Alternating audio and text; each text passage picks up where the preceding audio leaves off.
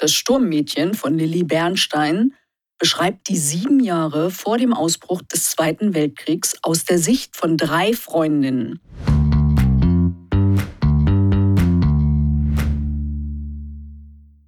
Als Kinder versprachen sie sich, immer füreinander da zu sein. Und plötzlich ändert sich alles. Käthe zum Beispiel passt sich der Zeit an und tritt in die Frauenschaft ein. Margot muss als Jüdin die Schikanen ertragen. Und Ellie kämpft im Rahmen ihrer Möglichkeiten für ihre Freundin. Seit der Kinderlähmung ist sie gehandicapt. Die damalige Gesellschaft wird auf wenige Figuren heruntergebrochen. Und darüber spreche ich jetzt mit der Autorin. Hallo Lilly Bernstein. Dankeschön, dass ich heute da sein darf. Ja, sehr gerne. Das Sturmmädchen ist ein dritter historischer Roman, der die Kriegszeit zum Thema hat. Ähm, vorher war es ja eher die Nachkriegszeit, die du behandelt hast.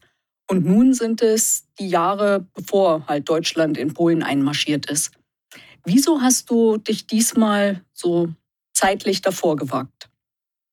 Diese ganze Kriegs- und Nachkriegszeit beschäftigt mich sehr.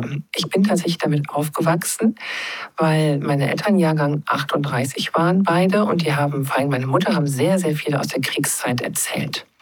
Und nachdem ich jetzt diese beiden ersten Romane geschrieben hatte über den Hungerwinter nach dem Zweiten Weltkrieg und über die 50er, hatte ich einfach Lust, ähm, zurückzugehen an die Anfänge und zu gucken, wie haben die Menschen eigentlich gelebt, kurz bevor der Krieg ausbrach. Wie war da die Situation und gerade auch in so einem kleinen Dörflein, wo eigentlich keiner sonst hinguckt? Ja, das stimmt. Und da hast du ja dann die drei Hauptfiguren halt kreiert. Und die stellen ja, wenn man das so liest, habe ich gedacht, das ist genau die Gesinnung, die Deutschland damals so hatte. Ähm, fiel dir dabei eine Figur leichter als die andere zum Beschreiben? Das kann ich nicht wirklich sagen. Die haben alle ihre Herausforderungen. Und natürlich fiel mir am leichtesten die Ellie, die Hauptfigur, einfach weil ich mich mit ihr am allermeisten beschäftigt habe und weil sie mir auch persönlich am nächsten ist. Ich muss sagen, dass auch Käthe, die dann zur überzeugten Nationalsozialistin wird, auch die fiel mir leicht, sie zu beschreiben, weil ich auch in ihr Denken mich erstaunlicherweise gut hineinfühlen konnte. Die schwierigste Person war für mich Margot als Jüdin. Da hatte ich natürlich als Nicht-Jüdin natürliche Hemmungen zu überlegen, wie hat sie sich gefühlt, mich in sie hineinzufühlen. Da habe ich ähm, viele, viele Gedanken darüber verwendet, ähm, wie ich Margot schildere. Das war tatsächlich für mich die schwierigste Figur. Ja, das kann ich mir vorstellen. Halt so, weil sie lebt ja auch so ein bisschen noch in ihrem Glauben und eigentlich ist sie aber doch Deutsche. Ja, ja, sie ist Deutsche und sie ist eine assimilierte Jüdin. Sie ähm, hat, ähm, die Religion hat keine große Rolle gespielt in ihrem Leben, keine allzu große, bevor sie plötzlich wegen ihrer Religion verfolgt wird. Genau. Und hattest du irgendwie ansonsten eine Lieblingsfigur? Es gibt ja noch mehr Figuren in dem Roman. Also Alma, die Mutter von Ellie, die ist mir auch ähm, sehr, sehr ans Herz gewachsen, ja. Ja, also bei mir war es der kleine Friedrich, aber naja. Ja, das, das sollen die Leser lesen. Das ist schön. Den mochte ich auch sehr. Das ist super, dass er dir gefallen hat. Genau. Wie gestaltest du denn überhaupt deine Figuren, dass sie dann hinterher also eine spannende Handlung ergeben? Ich denke tatsächlich die Figuren und die Handlung gleichzeitig. Ich überlege mir zuallererst, was will ich erzählen, welche Geschichte. Und das war in dem Fall die Geschichte einer Freundschaft. Die Geschichte einer Freundschaft von drei Freundinnen unter schwierigsten Umständen. Und dann setze ich mich hin und schreibe ein Exposé. Das ist immer etwas mehr als zehn Seiten lang. Da erzähle ich die Geschichte schon ziemlich genau und auch in den einzelnen Spannungsbögen. Dann überlege ich mir, was muss wann passieren, damit es spannend ist, damit ich die Leserinnen und Leser mitreißen kann. Und ähm, die drei Hauptfiguren sind am Anfang schon da, aber alle anderen Figuren tauchen dann auf, während ich dieses Exposé schreibe. Die bevölkern dann quasi die Geschichte. Auch gut. Und um diese Geschichte auszufüllen, hattest du in diesem Fall eigentlich Zeitzeugen oder hast du ja. die Berichte halt sind ja hinterher im Nachwort angegeben? Genau. Mit den Zeitzeugen war es schwierig, weil wir, ähm, es ist einfach schon sehr lange her. Da gibt es nicht mehr viele Zeitzeugen. Aber ich habe ähm, zum einen habe ich immer noch die Geschichte meiner Mutter im Kopf. Die erzähle ich quasi immer weiter. Dann habe ich ganz, ganz viel gelesen von Zeitzeugen. Es gibt ganz viele Menschen, die haben über ihre Zeit damals geschrieben. Und ich habe mir alte Filme angeguckt, alte Fotos. Ich war ganz viel in der Eifel in Museen, in einem ganz süßen kleinen Dorfmuseum, im großen Freilichtmuseum in Kommern. Ich war wirklich viel unterwegs, habe mich viel mit Heimatforschern unterhalten. Und ich hatte auch eine Zeitzeugin im weitesten Sinne, die ist noch nicht ganz so alt, meine ähm, alte Freundin Annie die sich tatsächlich noch an sehr viel erinnert. Vieles, also das meiste nicht aus eigenem Erleben, sondern was ihre Mutter ihr erzählt hat. Ah, okay. Also beim Lesen habe ich immer gedacht, halt diese Flucht von, von Margot mit ihrer Familie, die ist ja wirklich sehr, sehr berührend. Ähm, und es ist ja auch eine unglaubliche Tortur, die du da gerade beschreibst. Ähm, weißt du, wie lange eigentlich diese Fluchtrouten gedauert haben, bis eben solche Familien eine neue Heimat gefunden haben? Du meinst, bis sie dann tatsächlich am Ziel ihrer Flucht angekommen sind? Ja, genau. Ja, da habe ich auch einiges gelesen. Das hat Wochen und Monate gedauert.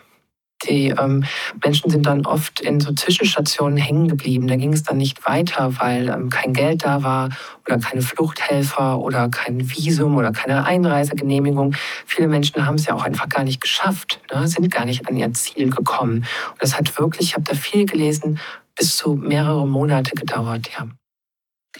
Und wie bist du denn überhaupt dann vorgegangen, um dich selber in diese Zeit hineinzuversetzen, über die du dann geschrieben hast? Ja, durch die Recherche. Ich tauche wirklich in diese Zeit ein. Ich ähm, ich lese unfassbar viele Zeitzeugenberichte. Ich sammle alles, was es an historischen Fotos gibt. Ich gucke, wie gesagt, mir alte Filme an. Ich rede ganz viel mit alten Menschen. Ich war einmal zum Kaffeekränzchen eingeladen ähm, bei einer alten Dame und dann haben alle, die da saßen, waren natürlich alle älter, erzählt, was sie wiederum von ihren Eltern noch wussten.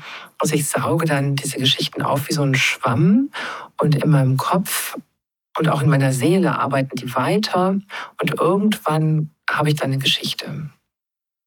Hm. Und hast du dir dabei, wenn du dir so eintauchst, auch mal Gedanken gemacht, auf welcher Seite du vielleicht damals gestanden hättest?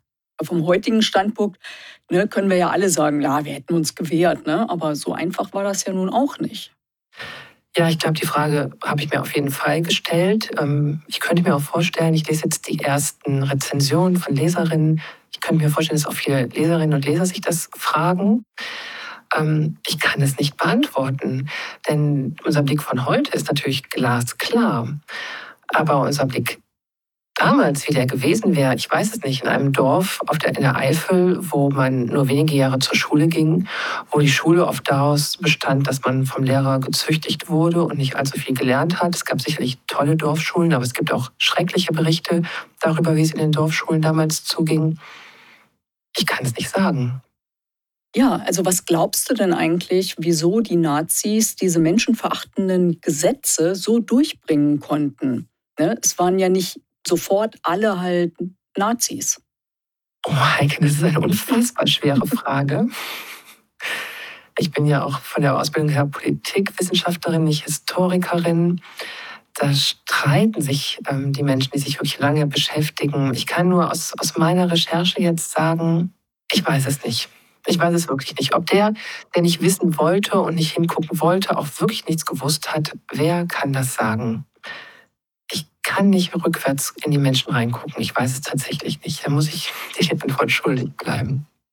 Und siehst du denn für die heutige Zeit die Gefahr, dass das wieder so werden könnte, wenn jetzt halt so die Blauen so an die Macht drängen?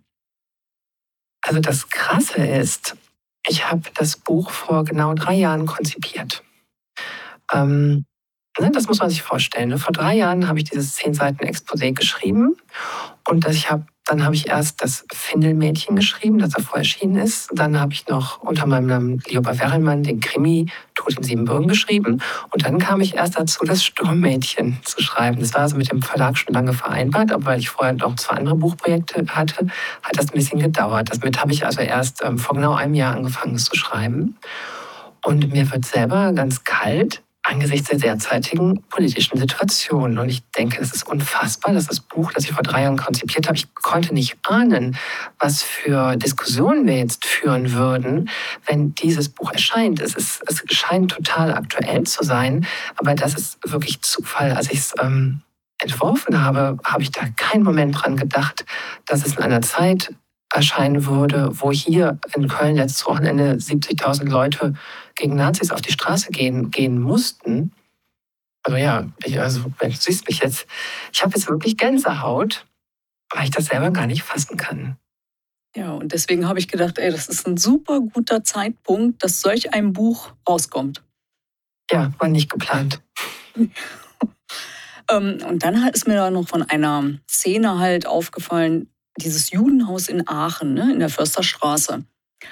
Ähm, hat sich dieses Haus inzwischen wieder ins Stadtbild eingegliedert oder konntest du da noch ein paar Recherchen machen?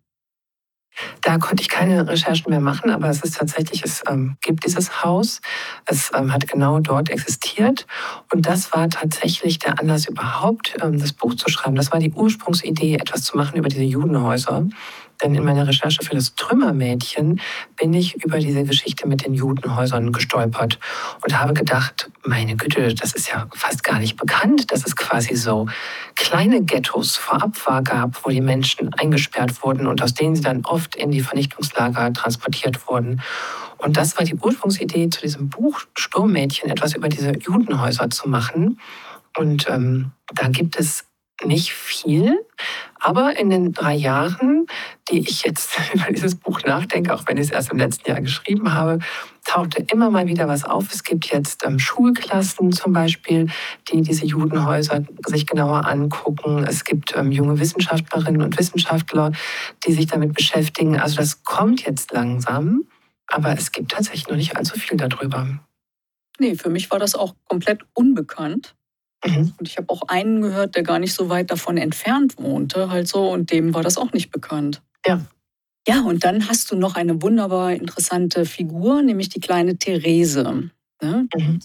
Die wird ja dann von ihren Eltern weggenommen und damit hat sie ja eine riesengroße Rolle, weil du sprichst damit das Thema Euthanasie halt an. Ähm, wie hast du denn eigentlich die Berichte darüber so selektiert, dass es für uns Leser irgendwie wieder erträglich wird? Ich weiß gar nicht, ob es erträglich ist. Ähm, ich habe mich dazu entschieden, diese Geschichte nur so zu erzählen, dass jede, jeder es ahnen kann, was mit Therese passiert. Ich erzähle ja nicht, was ihr passiert. Sie verschwindet und sie ist irgendwann tot. Und ähm, das war mir ein Anliegen, weil das auch gerade in der Eifel ein Thema war. Es gibt da auch ähm, fantastische Heimatforscher, die sich sehr mit diesen Themen beschäftigt haben.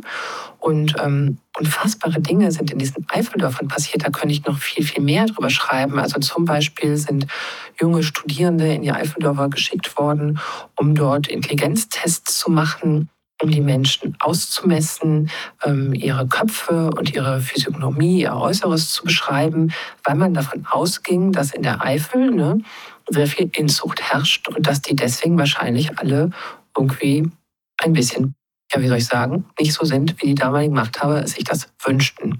Und ähm, das sind wirklich furchtbar hässliche Geschichten und es wird zum Teil bis heute darüber geschwiegen, weil ähm, eigentlich unfassbarerweise, aber dann doch wieder verständlich, die Angehörigen dieser Menschen, die dann abgeholt wurden und verschwunden sind, sich bis heute schämen weil es nie aufgearbeitet wurde, weil bis in den 80er Jahren haben die Leute darum gekämpft, ähm, dass das anerkannt wird. Es gab auch viele Zwangssterilisationen. Da haben lange, lange Jahrzehnte die Leute gekämpft, um dafür eine Entschädigung zu bekommen. Es war lange überhaupt nicht anerkannt, dass man dafür entschädigt wird. Also das ist ein ganz düsteres Kapitel und ich habe es ja wirklich nur ja, mit wenigen Pinselstrichen erzählt und habe aber gedacht, ich muss dieses Grauen, was sich da auch ereignet hat, ich muss das zumindest spürbar machen. Ich hatte auch immer beim Lesen halt, habe ich gedacht, naja, du kannst uns jetzt nicht alles erzählt haben, halt so, wahrscheinlich, weil sonst keiner mehr das Buch weiterliest, ohne deprimiert zu werden. Ne? Ja, so habe ich gar nicht gedacht. Es war ja meine, ähm, meine Hauptgeschichte geht ja von den drei Freundinnen und ich wollte auch die Bedrohung deutlich machen, in der Ellie sich befindet. Ne? Ellie hat ja eine körperliche Behinderung und ähm, ich wollte einfach auch zeigen, wie gefährlich es war für Menschen, die nicht der Norm entsprachen, sich zu bewegen und womöglich sogar sich was zu wagen, um es mal so zu sagen. Genau, dafür ist Ellie aber sehr, sehr mutig, genau. Ja, Gott sei Dank.